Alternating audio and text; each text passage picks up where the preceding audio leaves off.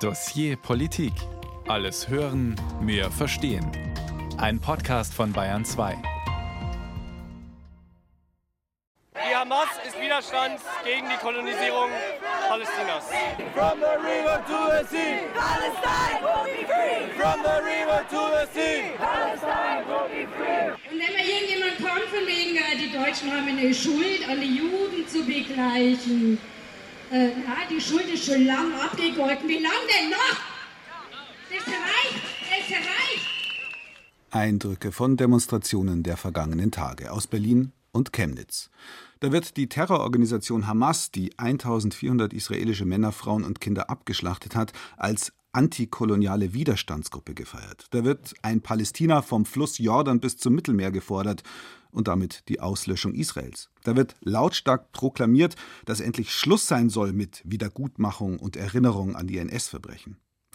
Er ist also wieder da, der Antisemitismus in Deutschland, mit voller Wucht. 85 Jahre nach der Reichspogromnacht, als vom 9. auf den 10. November 1938 in ganz Deutschland die Synagogen brannten und tausende jüdische Menschen ermordet wurden, kommt es wieder zu Angriffen auf Synagogen, auf jüdische Einrichtungen und Geschäfte. Wieder werden, wie jüngst in Berlin, Häuser, in denen Jüdinnen und Juden wohnen, mit dem Judenstern markiert.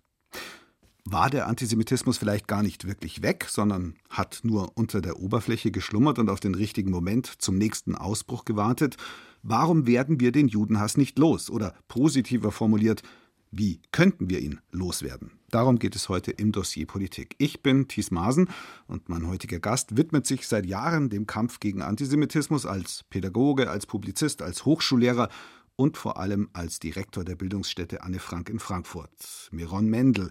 Herzlich willkommen im Dossier Politik, Herr Mendel. Hallo, Herr Martin. Sie sind in Israel geboren und aufgewachsen, in einem Kibbutz in der Negev-Wüste südöstlich des Gazastreifens, nur ein paar Kilometer entfernt von den Kibbutzim, in denen die Hamas vor einem Monat diese schrecklichen Massaker verübt hat. Meine jüdischen Bekannten und Kolleginnen waren danach wie in einer Schockstarre. Wie geht's denn Ihnen? Also die Schockstarre ist erstmal, denke ich, vorbei. Also die ersten zwei, drei Wochen waren tatsächlich die Wochen, wo es sehr stark um die emotionale Verarbeitung geht. Es ging keine Nacht, wo ja die Tränen nicht geflossen sind. Man konnte nicht einschlafen. Die hat die Bilder eigentlich die ganze Zeit Präsenz bei mir. Ich habe dann die Freunde nachgedacht, mit denen ich aufgewachsen bin, die entweder selbst ermordet wurden oder ihre Kinder und ihre Verwandte. Und inzwischen, die Tränen sind äh, so weit ausgetrocknet, aber die Gedanken, wie geht's weiter, die sind sehr, sehr stark. Und äh, ja, der Blick, man versucht, die Blick in die Zukunft zu richten, aber in so einer schwierigen Situation ist natürlich äh, alles anders als leicht über Israel reden heißt Ihr neues Buch, das im März erschienen ist und das es auf die Shortlist des Deutschen Sachbuchpreises 2023 geschafft hat. Wir reden heute aber nicht über Israel und den aktuellen Krieg in Nahost oder jedenfalls nicht vorrangig, sondern wir wollen über das reden, was bei uns los ist, über die antisemitische Welle, die der Terror der Hamas und die israelische Antwort darauf bei uns ausgelöst hat. Herr Mendel, Sie sind ja schon seit über 20 Jahren in Deutschland. Hat Sie der aktuelle Ausbruch des Judenhasses hier überrascht? Ja und nein. Also erstmal nein, weil wenn man denkt zurück an die vorherige Eskalationsrunde zwischen Gaza und Israel, beispielsweise im Jahr 2014 oder 2021, kommen ähnliche Bilder dann in die Erinnerung. Also beispielsweise 21 äh, waren Menge von Menschen vor der Synagoge in Gelsenkirchen, die scheiß Juden gerufen haben. Oder in Berlin wurde schon damals äh, gerufen, Jude, Jude, feige Schwein, komme raus und kämpfe allein. Also das alles kennen wir schon. Aber doch ist es etwas Neues, weil wir einfach eine neue Dimension erleben. Und gerade angesichts der Gräueltaten die am 7. und 8. Oktober in der Kibbutzim und in Dörfer in der Nähe von Gaza stattgefunden haben, das schmerzt noch mehr. Also das ist wirklich dann die Abkehr von jeglicher Zeichen von menschlicher Moral oder etwas, womit man irgendwie dann abfinden kann. Das ist einfach für mich der Blick in den Abgrund, der sowohl dort in Israel stattgefunden hat, als auch hier in unserer Gesellschaft.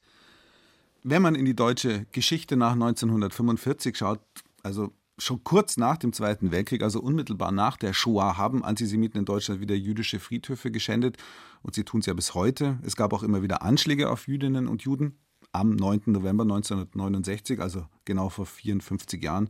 Zum Beispiel haben Linksterroristen eine Bombe im jüdischen Gemeindehaus in Berlin platziert, die nicht explodiert ist während einer Gedenkveranstaltung zur Reichspogromnacht. Sie hat nicht funktioniert, Gott sei Dank. Drei Monate später aber dann starben bei einem Brandanschlag hier in München auf das jüdische Altersheim sieben Holocaust-Überlebende. 1980 hat der Neonazi aus der Wehrsportgruppe Hoffmann in Erlangen den Rabbiner und Verleger Shlomo Levin erschossen. Vor vier Jahren der Anschlag auf die Synagoge von Halle mit zwei Toten. Was würden Sie sagen, Herr Mendel? Nimmt der Antisemitismus tatsächlich zu oder war er einfach nie weg und wir haben bloß nicht gescheit hingeschaut? Wir erleben, dass der Antisemitismus wandelt. Also es wandelt sowohl in den Ausdrucksformen des Antisemitismus, in der manifestierte Ideologie und auch äh, in der Gewichtung in der Bevölkerung, wer überproportionell antisemitische Einstellung trägt. Es gibt auch beispielsweise der rechtsextremistische Antisemitismus. Da sehen wir eine Kontinuität seit den 50er Jahren. Wir sehen in der Linksextremismus auch eine gewisse Kontinuität von Antisemitismus, wobei hier ist es interessant zu sehen, dass die ideologischen Hintergründe haben sich über den Jahren gewandelt. Also wenn es früher eine antiimperialistische Begründung des Antisemitismus zugrunde lag, wir wissen, dass zum Beispiel die RAF und andere linksterroristische Organisationen sich schon in den 70er Jahren in den Trainingcamps der PLO, also der palästinensische Befreiungsorganisation und der Terrororganisation, äh, sich trainieren ließen. Es gab auch Flugzeugentführungen, die von deutschen Terroristen durchgeführt wurden, in dem jüdische Passagiere ähm, aussortiert wurden, selektiert wurden. Also das sind alle Beispiele von auch der von Antisemitismus in der linken Milieu, die wir schon seit Jahrzehnten kennen. Nichtsdestotrotz, was wir heute als äh, Woke-Antisemitismus erleben, Sie haben den Vorspann am Anfang auch einige von den Slogans äh, aus dem linken Spektrum Zum dann Beispiel, abgespielt. dass die Hamas eine antikolonialistische Widerstandsbewegung sei. Genau, oder äh, es, es, kommt dazu auch diese Forderung äh, Free Palestine from German Guild. Also das ist wirklich Entwicklung der der letzten also Jahren. Palästina von der deutschen Schuld befreien, nur um das kurz ähm, einzuordnen. Das heißt, man wirft eigentlich den Deutschen vor, sie sind zu Israel freundlich, weil sie noch irgendwie die Schuld aus der Shoah abzutragen haben oder so ähnlich. Ja, genau, aber es ist wirklich interessant zu sehen, dass das klassisch ist, die Forderung nach Schlussstrich. Also endlich sollen wir die Vergangenheit hinter uns lassen und das Problem irgendwie vergessen, also die Geschichte des Holocaust war traditionell aus der rechtsextremistischen Seite des politischen Spektrums. Und wir erleben in den letzten Jahren, dass eine sehr ähnliche Rhetorik gerade aus linke postkoloniale Seite kommt. Also es wird ähm, unter dem Stichwort Historikerstreit 2.0 immer wieder gefordert, äh, den Holocaust äh, nicht so stark zu beachten und dafür andere Geschichten, alle voran die deutsche Kolonialismus, in Westafrika mehr in den Vordergrund zu stellen. Diese Forderung an sich ist nicht problematisch, sondern problematisch ist wirklich dieser Reflex, man soll endlich mal die Geschichte vergessen, oder die Geschichte des Holocaust und die Vorstellung, dass was uns als Gesellschaft, als Staat hindert, frei zu agieren, das ist eine Last der Geschichte, der am besten einfach entsorgt werden soll. Und das ist heute ein Eckpfeilen von äh, Teilen der Ideologie, die vor allem in linke Kreisen sehr populär geworden ist. Antisemitismus hat viele Formen, subtile und offensichtliche, darüber reden wir auch gleich noch ausführlicher. Er ist brandgefährlich, bekanntlich sind Millionen Menschen Opfer des antisemitischen Wahns geworden und er ist uralt, so alt, dass sich antisemitische Verschwörungsmythen tief ins kollektive Unterbewusstsein eingegraben haben. Ich nehme Sie jetzt mal mit auf eine Zeitreise in die Geschichte des Antisemitismus.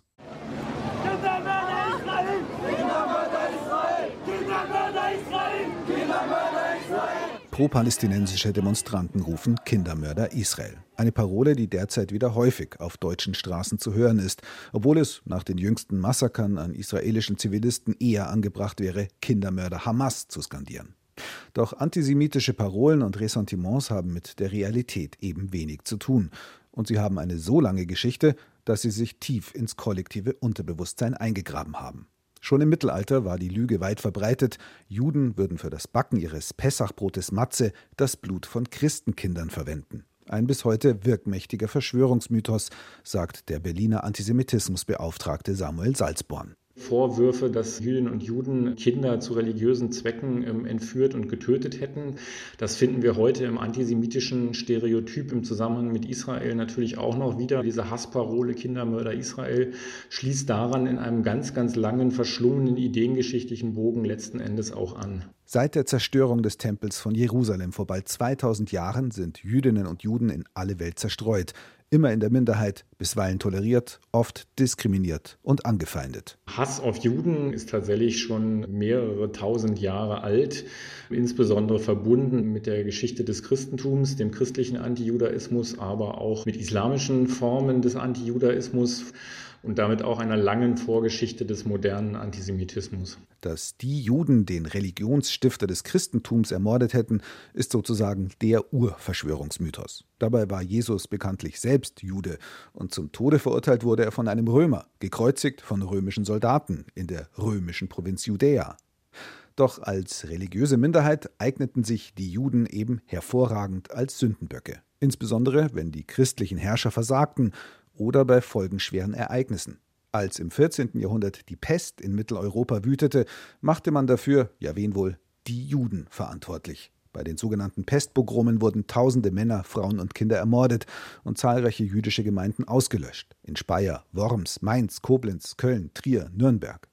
Und wer jetzt meint, das war eben das finstere Mittelalter, der sei an aktuelle Pandemien erinnert. Das Themenfeld pandemische Ereignisse, wo eben dann Jüdinnen und Juden zum Vorwurf gemacht worden ist, sie wären dafür verantwortlich. Das sehen wir bis in die Gegenwart verlängert im Antisemitismus im Kontext der Corona-Pandemie. Als so mancher Verschwörungsgläubige hinter der Pandemie mal wieder einen großen Plan finsterer Mächte witterte. Entschuldigung, das werde ich jetzt offen aussprechen. Wer regiert die Welt? Das Geld. Und wer hat das Geld?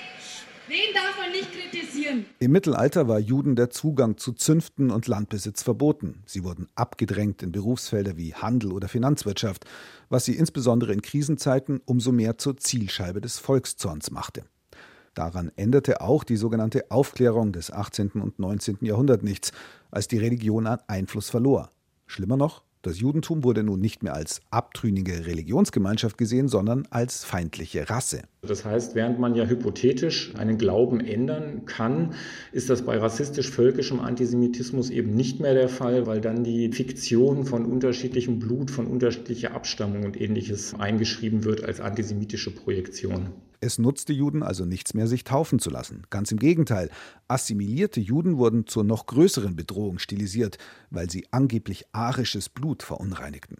Dieser völkische Antisemitismus gipfelte im Rassenwahn der Nationalsozialisten, wie ihn der Nazi-Hetzer und Stürmerherausgeber Julius Streicher verbreitete. Christus hat gesagt, die Juden sind Mutter seit Anbeginn und ihr Vater ist der Teufel.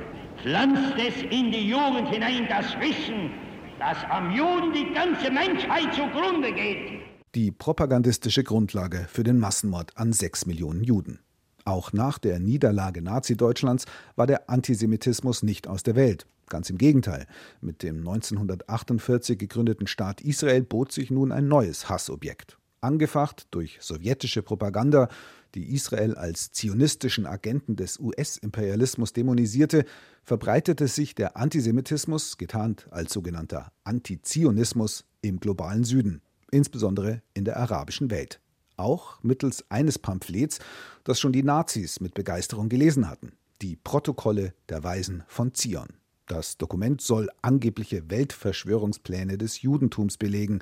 Dabei ist schon seit mehr als 100 Jahren bekannt, dass die Protokolle eine dreiste Fälschung aus dem Umfeld des zaristischen Geheimdienstes sind, sagt der Antisemitismus-Experte Samuel Salzborn. Es zirkulieren zahlreiche Übersetzungen nach wie vor dieser Fälschung. Es ist, als würde heute irgendein Antisemit im Keller ein Video drehen und darin seinen Wahn von sich geben, der dann von anderen irgendwie für bare Münze genommen wird. Aber gerade das ändert nichts daran, dass es nach wie vor eine große Rezeption und Verbreitung gibt, auch in der arabischen Welt. Sogar als erfolgreiche Fernsehserie. Eine wichtige Rolle bei der Verbreitung der Protokolle spielt übrigens die Muslimbruderschaft, die Mutterorganisation der terroristischen Hamas.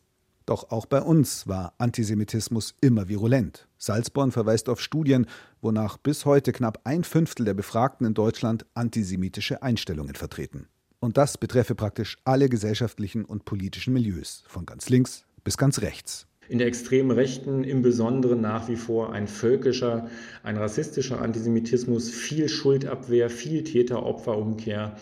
Im linksextremen Milieu sind es oft Versatzstücke antiimperialistischen Denkens, die aufgegriffen werden aus den 60er, 70er Jahren, auch heute verwoben mit postkolonialen, sehr vereinfachten, letztlich intellektuell wirklich primitiv gemachten Ansichten. Das sage ich deshalb, weil postkoloniale Perspektiven sind nicht unbedingt generell falsch, aber so wie das rezipiert wird, ist es an vielen Stellen halt einfach auch ein intellektuelles Desaster. Aber mit Logik hat Antisemitismus ohnehin nicht viel zu tun und auch nicht mit Jüdinnen und Juden, sondern viel eher mit den Antisemiten selbst. Wie Adorno sagte, Antisemitismus ist das Gerücht über die Juden und das heißt, Antisemiten glauben ihr Weltbild nicht obwohl, sondern weil es falsch ist, weil es die eigenen Affekte bedient, weil es die eigenen Emotionen, die destruktiven Emotionen mobilisiert und damit eben quasi für die Antisemiten auch etwas ganz Zentrales bedeutet, nämlich ihr Weltbild in Verbindung mit ihren höchst destruktiven und zerstörerischen Gefühlen zu bringen. Sagt der Politologe Samuel Salzborn, der als Antisemitismusbeauftragter des Landes Berlin gerade allerhand zu tun hat angesichts der Eskalation des Antisemitismus nicht nur bei pro-palästinensischen Demonstrationen in Neukölln. Das gilt auch für meinen heutigen Studiogast Meron Mendel, Direktor der Frankfurter Bildungsstätte Anne Frank, einer Institution, die sich dem Kampf gegen den Judenhass widmet. Herr Mendel, Samuel Salzborn hat es gerade anklingen lassen, Antisemitismus hat wenig mit realen Jüdinnen und Juden zu tun, aber viel mehr mit den Antisemitinnen und Antisemiten. Sehen Sie das ähnlich? Ist der Judenhass vorrangig ein psychologisches oder vielleicht gar ein psychiatrisches Problem? Ja, das Wort äh, Projektionsfläche ist schon gefallen und beschreibt sehr gut, wie das genau funktioniert. Also wir brauchen als Menschen, als Kollektive sehr oft eine Gruppe, die Schuld trägt für alles, was passiert, alles Unheil, sei es Krieg, sei es Pandemien, sei es schlechtes Wetter. Und die Juden sind insofern wunderbar dafür geeignet, weil die Vorstellung ist, dass sie sind überall aber in der Regel auch unsichtbar. Also wenn sie keine orthodoxe Juden, wenn sie nicht äh, laut Hebräisch auf der Straße sprechen, kann man jeder sozusagen verdächtigen, Jude zu sein. Also gerade diese Vorstellung, es gibt jemanden, der unsichtbar hinter der Kulissen ist, der sehr mächtig ist und wirklich in alle antisemitischen Theorien ist diese verschwörerische Gedanke liegt da zugrunde. Die Vorstellung, die Juden sind besonders mächtig, besonders reich, besonders vernetzt die äh, eignet sich wunderbar, um gerade solche Probleme auf sehr einfache Art und Weise zu erklären. Sie sind uns ja gerade aus Wien zugeschaltet, denn Sie sind auf Lesereise mit Ihrem aktuellen Buch über Israel reden. Darin geht es auch um die deutsche Debatte über den Nahostkonflikt. Gilt das in diesem Fall auch? Die Debatte sagt eigentlich mehr über die deutschen Verhältnisse aus als über die in Israel? Dass Israel als Symbolbild nicht nur von Semiten äh, so fungiert, sondern insgesamt für die gesamte Diskussion über Israel ist sehr stark symbolisch äh, gelagert. Das bedeutet, dass wenn wir über Israel reden, reden wir in der Regel nicht über konkrete Menschen, die wir kennen, über Orte, wo wir waren, sondern in der Regel hat jeder ein Bild von Israel, aber ein Bild, die viel mehr der eigene Befindlichkeiten widerspiegelt. Also wenn ich der Meinung bin, wir als Deutsche, also wer es wir auch immer, haben die Vergangenheit wunderbar aufgearbeitet und der Beweis dafür, dass wir dann besonders freundschaftlich zu Israel sind, besonders Israel verbunden sind, ist es auch eine Projektionsfläche, eine positive Projektionsfläche. Ich kann aber es genau andersrum sagen, gerade weil wir unsere Vergangenheit so wunderbar aufgearbeitet haben, müssen wir uns gegen Israel stellen, weil angeblich, was Israel den Palästinensern antut, ist genauso, was die Nazis den Juden angetan haben. Diese Position wird schon Konsequenz von fast ein Drittel der Gesamtbevölkerung entweder aktiv oder passiv zugestimmt. Also das sind sozusagen, ist das schon, das Ihnen, ist das schon mhm. antisemitisch, mhm. würden Sie sagen? Wenn man diese Position vertritt, das hat eine Art von Schuldabwehrfunktion. Also wenn die Juden das genauso tun wie damals die Nazis, dann so psychologisch kann man das so sehen, dass man eigentlich quit ist. Also das ist abgeglichen. Denn die Opfer von damals sind die Täter von heute und damit ist die Rechnung dann abgeglichen. Diese Entlastungsfunktion hat natürlich auch einen semitischen Hintergrund. Wer sich übrigens genauer informieren will über den Nahostkonflikt, dem sei an dieser Stelle unser Podcast-Projekt Lost in Nahost empfohlen, eine Produktion des Bayerischen Rundfunks für die ARD. Darin erklären Fachleute und unsere ARD-Korrespondentinnen und Korrespondenten die Hintergründe dieser jahrzehntealten Auseinandersetzung. Lost in Nahost in der ARD-Audiothek. Bei uns im Dossier Politik geht es heute aber nicht um die Lage dort, sondern um die Lage hier. Mein Studiogast Meron Mendel ist gebürtiger Israeli, kam vor mehr als 20 Jahren nach seinem Wehrdienst in Israel nach Deutschland, auch aus Frust und Verzweiflung nach seinen Erfahrungen als Soldat im besetzten Westjordanland. Herr Mendel, Sie sind verheiratet mit einer Muslima, mit der Politologin Seba Nur Chema, die pakistanische Wurzeln hat. Sie schreiben mit ihr zusammen auch eine gemeinsame Kolumne für die Frankfurter Allgemeine Muslimisch-Jüdisches Abendbrot. Ja, wie diskutieren Sie denn am Küchentisch über den Nahostkonflikt und vor allem auch über die deutschen Reaktionen darauf? Also sehr oft wird dann an uns dass man denkt, meine Frau ist diejenige, die die, die anti-israelische Positionen dann übernimmt und ich die pro-israelische Positionen und, und, bewerfen uns mit äh, Topfen und, äh, und Tellern, also praktisch sozusagen das der Außenposten der, des Nahostkonfliktes. In der Tat ist es nicht so. Also wir sind beide sehr politisch und diskutieren sehr rege auch also, und hauptsächlich über die Situation im Nahosten, aber die, unsere Positionen sind nicht unbedingt sozusagen eine, eine Vertretung der Position der Gesellschaft oder der israelische oder der muslimische Communities. Sie stehen ja selber auch den Verhältnissen dort sehr kritisch ja, gegenüber, deswegen sind Sie nach Deutschland gekommen. So gesehen denke ich mir, dass Sie jetzt nicht unbedingt die rein pro-israelische Haltung übernehmen. Also ich denke, was wir beide gemeinsam haben, an der Kraft des Dialogs und das, die friedliche Kräfte setzen wollen. Also sowohl übrigens, was in Israel und Palästina passiert, als auch in, was in unserer Gesellschaft ist. Das bedeutet, dass man sich auch stückweise sich von dieser Lagerbildung dann verabschieden muss. Das geht nicht um pro-palästinensisch oder pro-israelisch zu sein, denn im Grunde genommen das Interesse der Israelis und der Palästinenser, mindestens die friedliche israelische und Palästinenser, eins ist, nämlich eine, eine friedliche Lösung zu finden. Und das bedeutet auch, alle fundamentalistische, extremistische Kräfte abzulehnen. Und diejenigen, die denken, dass beispielsweise bei Unterstützung der, der Hamas den Palästinensern ein Gefallen getan wird, liegen völlig falsch. Denn die Hamas will nicht nur das Leben von Israelis unmöglich machen, sie wollen auch das Leben von gemäßigten Palästinensern von schwule Palästinenser, von palästinensischen Frauen, die kein Kopftuch tragen, auch zur Hölle zu machen. Also von daher versuchen wir auch, wir immer dann hinter die Kulissen zu schauen und zu sehen, eigentlich, wer in jedem Konflikt die kriegerische Auseinandersetzung weiterführen will und welche Kräfte sind eher friedliche und lösungsorientiert sind sagt Meron Mendel, Direktor der Anne Frank Bildungsstätte, einer Institution, die einerseits das Andenken an die junge Jüdin Anne Frank pflegen will, die von den Nazis ermordet wurde, die aber auch dem aktuellen Judenhass etwas entgegensetzen will. Bei uns geht es heute um ein Gespenst oder besser einen Untoten, der umgeht in Deutschland und anderswo, der Antisemitismus. Und wir fragen, wie wir diesen Ungeist loswerden können. Vor der Aktion steht die Analyse. Wie weit verbreitet ist Antisemitismus bei uns in Deutschland? Wer ist besonders anfällig dafür? Eva Münch verschafft uns einen Überblick. Maya ist noch Schülerin, als sie eine denkwürdige Begegnung mit einem Schulbusfahrer hat. Einmal bin ich von der Schule nach Hause gefahren und wollte in den Bus steigen und dann hat er gefragt, woher ich komme. Dann habe ich gesagt, ich komme aus Obervolkach. Und dann hat er gemeint, nee, nee, woher kommst du wirklich? Habe ich gemeint, ja, aus Israel halt. Dann hat er zu mir gesagt, nee, dann steigst jetzt aus meinem Bus raus, nimmst deine Bomben mit und hat mich nicht mitgenommen. Maya ist zu dem Zeitpunkt 14. Sie versteht nicht, was da gerade passiert ist. Ihre Eltern sind zutiefst schockiert. Sie können nicht glauben, dass es in ihrem kleinen Dorf in Bayern zu solchen antisemitischen Anfeindungen kommen kann. Die Geschichte liegt acht Jahre zurück. Der Antisemitismus aber ist Maya seitdem in vielerlei Gestalt begegnet. Es ist also kein neues Phänomen. Aber eins, das sich seit dem Massaker der Hamas am 7. Oktober offen zeigt wie lange nicht. Bei Jüdinnen und Juden in Deutschland geht die Angst um. Allein in der Woche nach dem Angriff der Hamas auf Israel zählte der Bundesverband der Recherche- und Informationsstelle Antisemitismus einen Zuwachs von 240 Prozent an antisemitischen Vorfällen im Vergleich zum selben Zeitraum im Vorjahr 2022. Wie verbreitet ist Antisemitismus in Deutschland und vor allem in welchen Bevölkerungsgruppen? Jochen Rose ist Mitarbeiter der CDU-nahen Konrad-Adenauer-Stiftung, die im Juli 2023 eine Studie mit dem Titel Antisemitische Einstellungen in Deutschland veröffentlicht hat.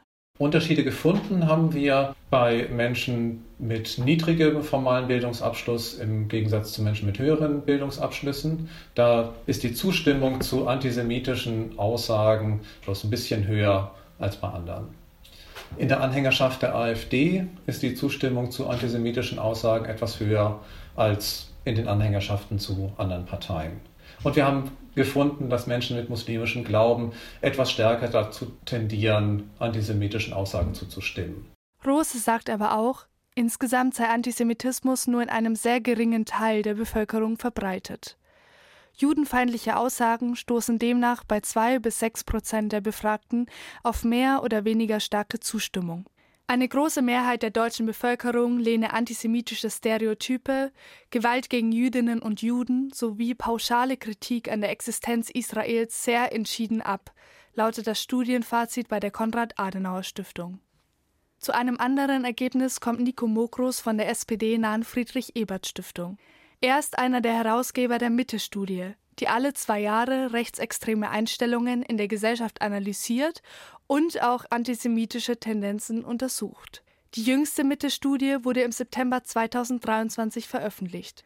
Nico Mokros und seine Kollegen Andreas Zick und Beate Küpper haben herausgefunden, dass sich der Antisemitismus in Deutschland eigentlich durch alle Bevölkerungsgruppen durchzieht. Dieses Jahr sehen wir Auffälligkeiten unter jüngeren Befragten unter 35, teilweise auch unter Befragten mit niedrigerer Schulbildung beziehungsweise äh, unter Personen, die weniger Jahre in der Schule waren. Aber das darf nicht darüber hinwegtäuschen, dass Antisemitismus ein gesamtgesellschaftlich tief verankertes Phänomen ist. Besonders besorgniserregend ist der Mitte-Studie zufolge die steigende Zustimmung zu antisemitischen Aussagen.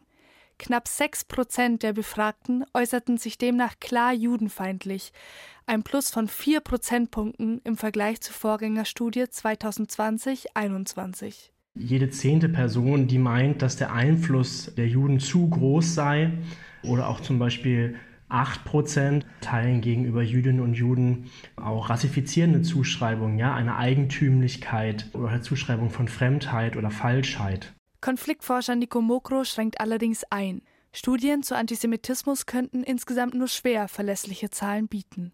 Das ist auch Teil des Phänomens des Antisemitismus, dass wir in den Bevölkerungsumfragen dazu den höchsten Anteil an Befragten haben, die dort nicht bereit sind, überhaupt eine Aussage zu machen.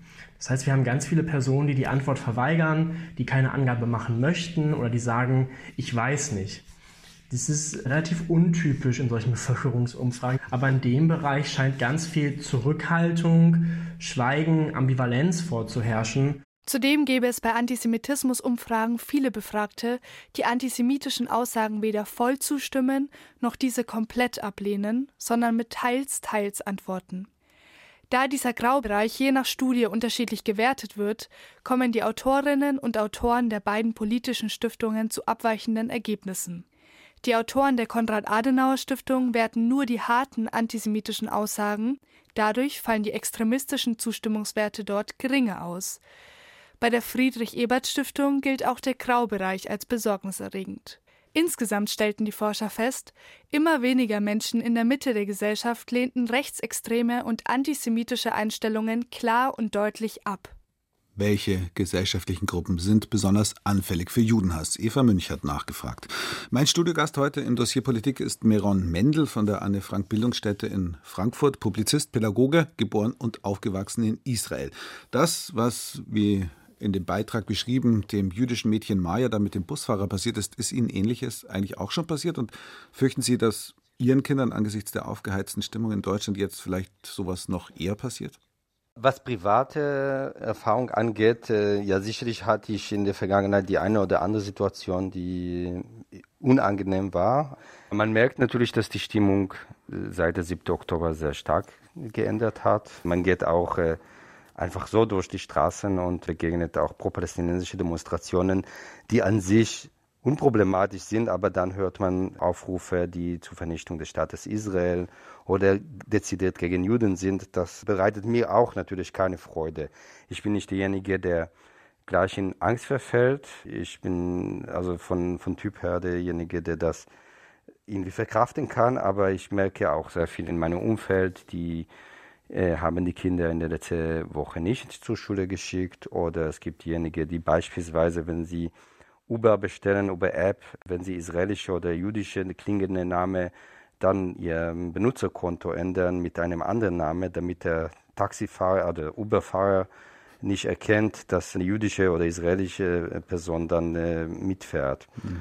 Oder ein, ein, ein israelischer Bekannt von mir kann nur Hebräisch, aber kein Deutsch und äh, dann traut er sich mit dem Kind gar nicht auf Spielplatz zu sprechen, weil er nicht mit dem Kind nicht Deutsch sprechen kann, aber will nicht Hebräisch laut sprechen auf dem Spielplatz, falls jemand das hört. Also das sind reale Geschichten und ich kann es auch äh, verstehen, wenn Leute so reagieren. Ich kann für mich sagen, dass ich weiterhin mich genauso verhalte wie vor dem 7. Oktober, denn für mich gilt, ich lasse mich nicht von, von den Semiten mein Verhalten bestimmen.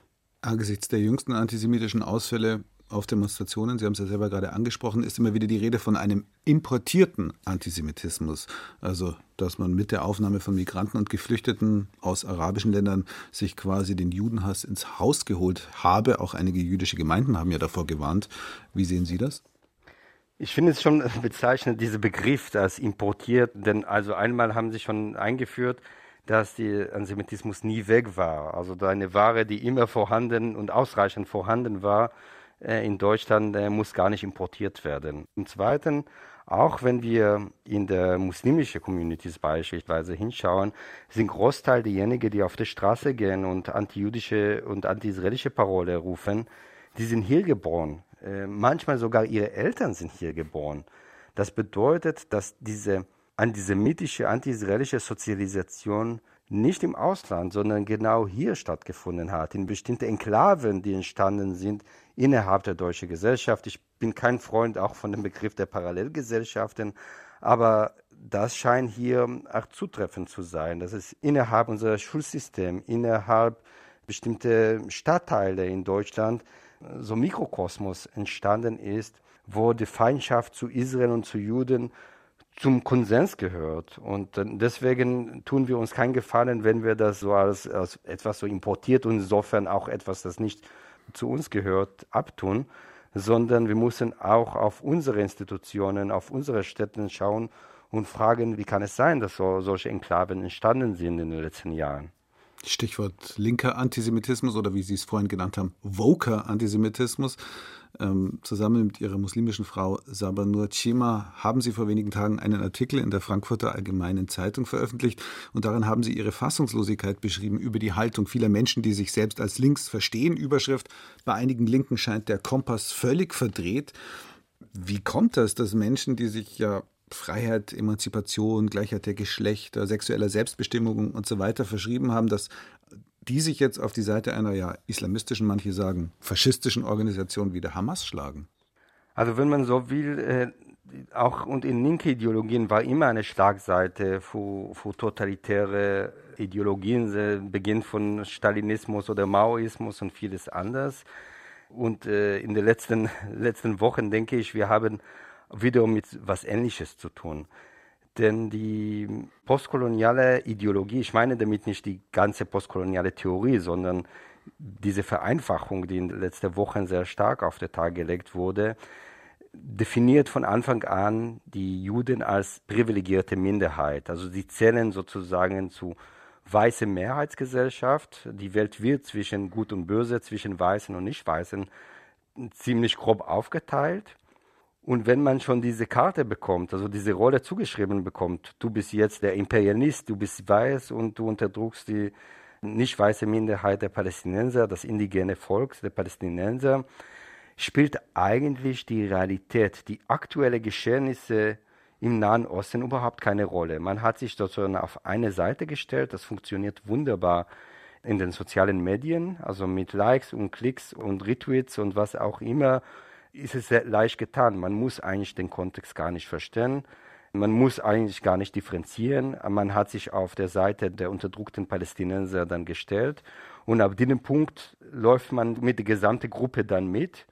Und das hat mich aber trotzdem insofern sehr schockiert zu sehen, dass auch sogar die Gräueltaten, die von der Hamas verübt wurden, nicht zum zweiten Denken geführt haben, dass niemand sich dort oder kaum niemand in diese Kreisen die Frage gestellt hat, ist es wirklich die, die Hamas, ist die, die Befreiungsbewegung der Palästinenser eine fundamentalistische Organisation, die Schwule hinrichtet, die Frauen unterdrückt. Genau diese Organisation ist die jetzt der richtige, der Probleme der Besatzung dann äh, lösen soll. Das zeigt einfach ein hohes Maß an Verbohrtheit, an Undifferenziertheit, die in vielen Kreisen der sogenannten woke Linke in der, der neuen Generation, der Generation Z, scheint zu herrschen. Bei aller Empörung, die es aber gibt über den Antisemitismus, einerseits bei manchen linken Gruppen, andererseits auch bei muslimischen Einwanderern oder deren Nachkommen, gerät da der Antisemitismus von rechts vielleicht eher zu sehr aus dem Blickfeld? Ist der nicht doch viel gefährlicher? Also für mich ist der Antisemitismus von rechts nie aus, äh, gerät nie aus dem Blick. Das ist klar, wir haben hier mit einem mörderischen Antisemitismus der von Menschen, die eine Gelegenheit warten, das wieder einen Anschlag auf Juden zu verüben. Das müssen wir das nicht anders erzählen. Nichtsdestotrotz, jetzt ist die Zeit, vornehmlich über Antisemitismus in diese zwei Gruppen, nämlich unter der Muslime und unter der bestimmten linke Ideologie, darüber zu sprechen. Wir können uns nicht hier eine Doppelmoral erlauben und immer sozusagen die Diskussion immer auf die Rechte lenken, wenn die aktuellen Anlässe in eine ganz andere Richtung hinweisen. Sagt unser heutiger Studiogast Meron Mendel. Warum werden wir den Antisemitismus nicht los, fragen wir heute im Dossier Politik und was können wir dagegen tun? Mein Kollege Josef Römel hat über Jahre hinweg ein besonderes Projekt begleitet, das Jugendliche immun machen soll gegen Judenhass. Ein Jugendzentrum in Schwandorf in der Oberpfalz. Jugendliche spielen Billard oder zocken Fußball an der Playstation. Andere stehen draußen vor dem mehrstöckigen Gebäude. Ich merke schnell, ein paar von ihnen interessieren sich für den Krieg in Israel. Einer sagt ins Mikrofon, dass Israel Palästina geklaut habe, er will nicht erkannt werden, seine Stimme habe ich verfremden lassen. Lass, lass Gaza in Ruhe und lass Palästina in Ruhe und äh, die müssen raus von diesem Land, weil die haben diese Palästina geklaut. Zwei andere Jugendliche sagen ähnliche israelfeindliche Sachen und sie zeigen mir Videos, die beweisen sollen, dass Israel für den Krieg verantwortlich ist, nicht die Terrororganisation Hamas. Die Videos sind zu finden auf der Plattform TikTok. Für sie die wichtigste Informationsquelle, sagen die drei Jugendlichen. Dabei warnen Experten seit Jahren vor verzerrten und falschen Inhalten auf TikTok, zum Beispiel der Psychologe Ahmad Mansour. Schauen Sie mal, wenn Sie heute auf TikTok oder Instagram Informationen über den Islam suchen, wie schnell Sie bei radikaler Imame landen. Wenn Sie sich informieren wollen über die Politik in Deutschland, wie schnell Sie bei Verschwörungstheorien landen. Also Demokratie, Debattieren, Medienkompetenz. Das sind große Aufgaben, die eigentlich gestern schon gebraucht werden und wir müssen damit anfangen. Antisemitismus und Israelfeindlichkeit sind längst in der Mitte der Gesellschaft angekommen, unter Deutschen ein Problem genauso wie unter Migranten. Ahmad Mansour kämpft dagegen an. Seine Projekte laufen unter dem Label Mind Prevention. Das ist die von Mansour und seiner Frau gegründete Initiative für Demokratieförderung und Extremismusprävention. In Mansurs Team arbeiten Pädagogen und Psychologen, die deutschlandweit Theaterworkshops an Schulen und Gefängnissen anbieten. Auch in Schwandorf war diese Initiative drei Jahre lang Kooperationspartner für ein Projekt namens Remember. Rückblick. Es ist Mai 2022 am beruflichen Schulzentrum in Schwandorf. Hier proben Jugendliche ein Theaterstück. Sie üben für Aufführungen in Bayern, Hamburg oder Berlin. Asmen Ilhan ist der pädagogische Leiter von Remember. Das sind verschiedene Szenen, die Antisemitismus behandeln, Homophobie behandeln, in der Familie, in der Schule. Ich will keine Jüdin sein, egal welche. Du bist einer. Ich will nicht. In dieser Szene kommt ein junger Mann nicht damit zurecht, jüdischen Glaubens zu sein, weil er in der Schule angefeindet wird. Er streitet deshalb mit seiner Mutter. Remember arbeitet eng mit der KZ-Gedenkstätte Flossenbürg zusammen. Die Teilnehmer kommen aus Berufsschulen, unter ihnen Geflüchtete und Deutsche. Die Jugendlichen beschäftigen sich zum ersten Mal in ihrem Leben intensiver mit Antisemitismus. Die 18-jährige Mina ist eine von ihnen. Ich finde, wenn man mehr lernt, wenn man mehr liest, man kann einfach mehr aufgeschlossen sein. Und das finde ich cool für eine Gemeinschaft. Und ich wollte natürlich mitmachen, dass ich die neuen Leute kennenlernen, wie zum Beispiel Juden, wie homosexuelle Leute. Und ich habe alle kennengelernt und sie sind wie ich, nicht anders. Mina lebt inzwischen seit mehr als drei Jahren in Deutschland. Sie hat im Iran gelebt und auch in Afghanistan. Zur Arbeit am Theaterstück gehört auch ein Besuch der KZ-Gedenkstätte in Flossenbürg. Alle Teilnehmer sagen, dass sie hoffen, dass so etwas wie der Holocaust nie wieder passiert. Ich habe gelernt, dass wir sollen einfach andere Leute einfach akzeptieren, wie die sind. Ich hoffe, dass nicht nochmal passiert gegen jemanden, niemanden also Hass, weil das ist sehr äh, egal wer. Die Theaterproben sind nun ein Jahr her. 20 Aufführungen gab es mit insgesamt mehr als 1000 Zuschauern, inklusive eine Tournee nach Hamburg und Berlin. Gespielt wurde meist in Schulen vor Schulklassen, aber auch ein paar Mal öffentlich, zum Beispiel in der Gedenkstätte Flossenbürg oder einmal im Regensburger Turmtheater. Es ist Ende Oktober 2023, zurück im Jugendzentrum Schwandorf. Inzwischen ist das Projekt abgeschlossen, aber die Teilnehmer halten immer noch Kontakt, zum Beispiel zu Dennis Forster. Als wissenschaftlicher Mitarbeiter der KZ-Gedenkstätte Flossenbürg hat er Remember und die Jugendlichen begleitet. Ich bin selber in diesen drei Jahren glaube ich, ein anderer Mensch geworden. Ich habe viel über ihre Herkunftsländer gelernt, viel über das, was sie in ihrem Alltag umtreibt hier in Deutschland. Heute trifft sich Forster mit einem 22-Jährigen, den ich Tarek nenne. Als Jeside gehört er selbst zu einer Volksgruppe. Mit 17 Jahren flüchtete er aus seiner Heimat Irak nach Deutschland. Es war eine Flucht vor der Terrororganisation IS, die viele Jesiden brutal versklavt und hingerichtet hat. Während des Projekts konnte er deshalb gut nachempfinden, was Juden in der Nazizeit durchmachen mussten. Es ist schwierig, wenn, wenn zum Beispiel in der Nacht du nicht schlafen kannst und du hast immer Angst. Tarek wirkt ergriffen, als ich von ihm wissen will, was er zu den Gräueltaten sagt, die die Terrororganisation Hamas in Israel verübt hat. Da sterben Kinder, Frauen und die gar nicht schuldig sind. Alles wegen Hamas, also die unschuldigen Menschen sterben. In seinem Wohnort, einem Flüchtlingsheim, könne er darüber nicht sprechen. Das kriege ich hier auf jeden Fall Probleme. Vielleicht schlagen oder so. Oder da gibt es in, in, in diese Flüchtlingsheim viele, die, die gegen Israel stehen. Wenn zum Beispiel sagt, ja, Israel, die sagen, na, gibt es kein Israel, es nur heißt Palästina.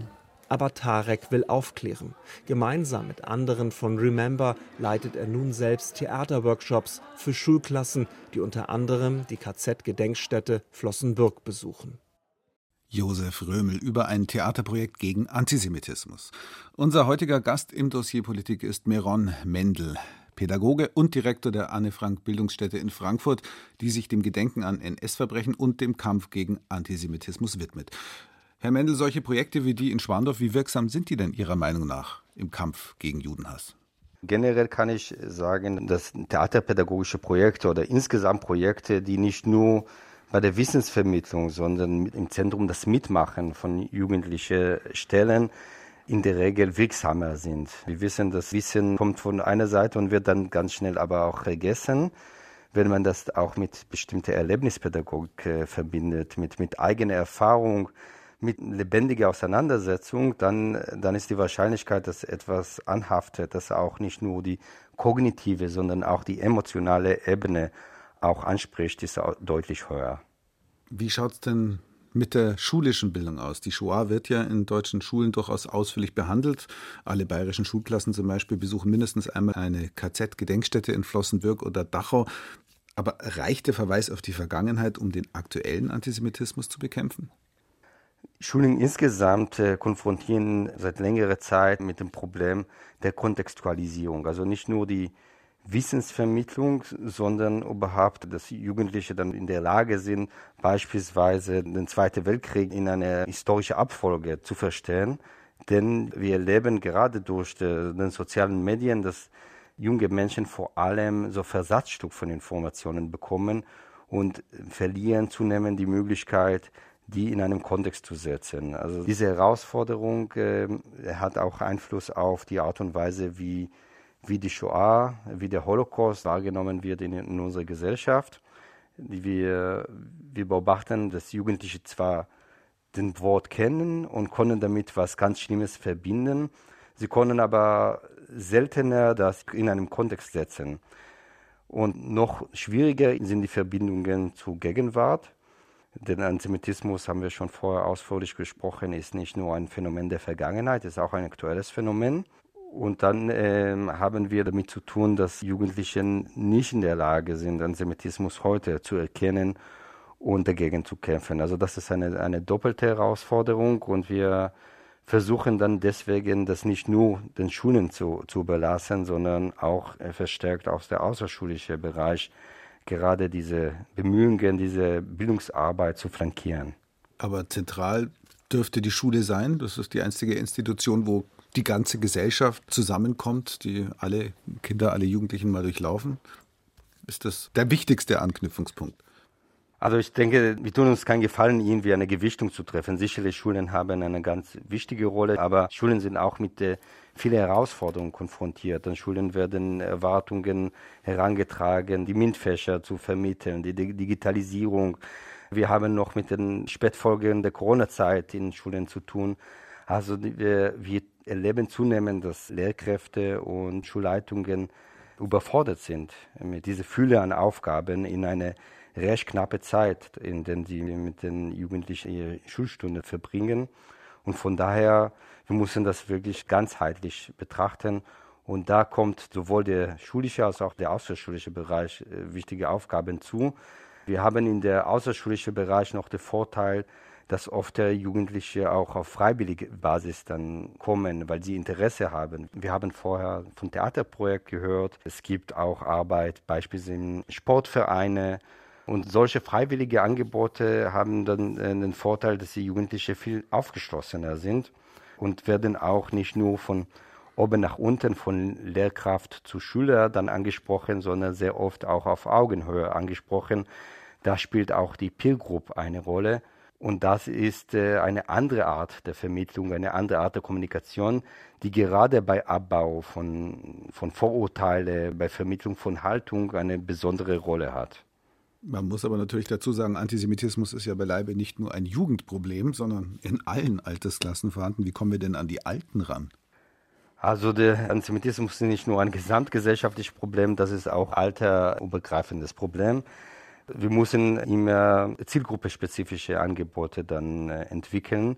Also wenn wir sagen, mit jungen Menschen ist sehr wichtig, den, sozialen Medien, der digitale Raum, wenn wir dann Menschen in der Berufsleben ansprechen wollen, ist es ganz zentral, die Angebote im Rahmen der Berufstätigkeiten.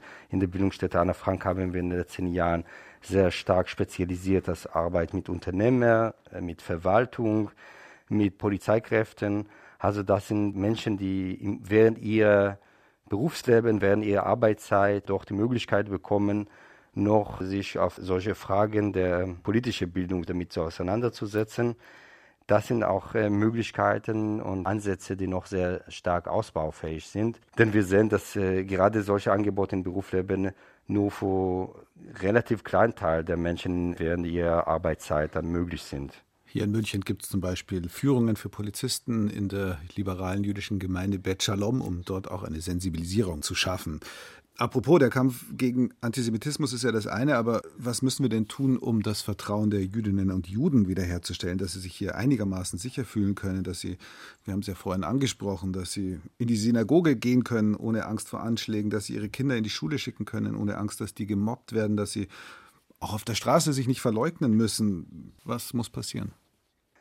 Es wird sehr oft über die Täter gesprochen, also die Antisemiten, die Gefahr für Juden darstellen. Von diesen Menschen geht die große Gefahr aus, aber wir vergessen dabei, dass eigentlich die Mehrheit spielt hier auch eine große Rolle. Also die Mehrheit der Menschen, die nicht Antisemiten sind, aber vielleicht auch in einige Situationen einfach schauen weg oder sind nicht beteiligt. Oder um das noch ein Beispiel zu benennen.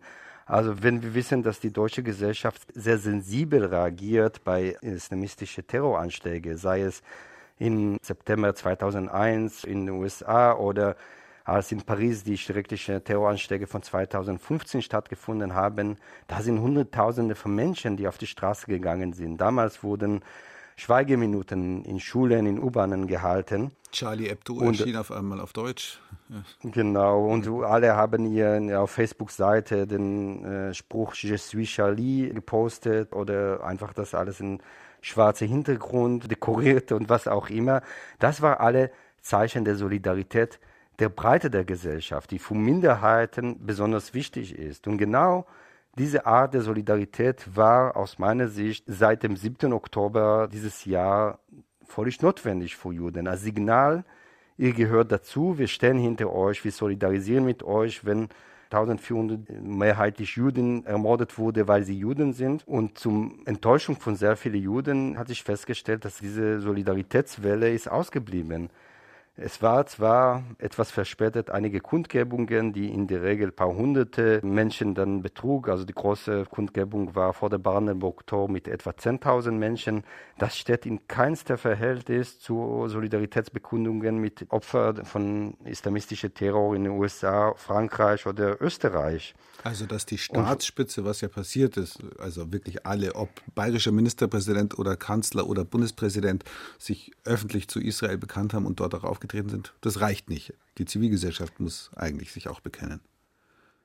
Also das hat genau das Problem gezeigt, dass äh, die Ablehnung von Antisemitismus in der Politik einen starken Konsens darstellt, mindestens auf der Oberfläche sogar in der AfD. Demgegenüber aber sehen wir, dass wenn solche Ereignisse passieren, das schlimmste Tag für Juden seit dem Holocaust, Tag, wo am meisten Juden seit dem Zweiten Weltkrieg ermordet wurden, bleibt die deutsche Gesellschaft fast ausschließlich kalt gegenüber. Es gibt noch diejenigen, die auf die Straße gehen und sich darüber freuen. Aber abgesehen von diesen Leuten ist es vor allem die Kälte, das Schweigen, was für viele Juden das große Entsetzen ausgelöst hat. Weil jeder in jeder hat dann in dem Moment gedacht, diese Kälte trifft nicht nur Israel, das betrifft insgesamt der Blick auf Judinnen und Juden. Und diese fehlende Solidarität, die am 7. Oktober und am 8. und äh, den Monat darauf dann auf den Tag gelegt wurde hier in Deutschland, ist für viele Juden hier, auch für mich, ein, ein gewisser Denkzettel. Ein Moment, wo wir uns da fragen, inwiefern sind wir dann Teil dieser Gesellschaft. Also diese Entsetzen, die wir damals gespürt haben und immer noch dann, dann spüren und diese große Trauma scheint doch eine Sache, die vor allem entweder deutsche Politiker oder Juden betrifft, aber nicht die Massen der Gesellschaft. Und das ist eine bittere Erkenntnis. Sagt Meron Mendel, Professor für soziale Arbeit in Frankfurt und dort auch Direktor der Bildungsstätte Anne Frank. Vielen Dank, dass Sie heute unser Gast im Dossier Politik waren. Danke für die Einladung. Die Sendung gibt es auch als Podcast in der ARD Audiothek, wo Sie das Dossier Politik auch abonnieren können. Thies Maaßen bedankt sich fürs Zuhören.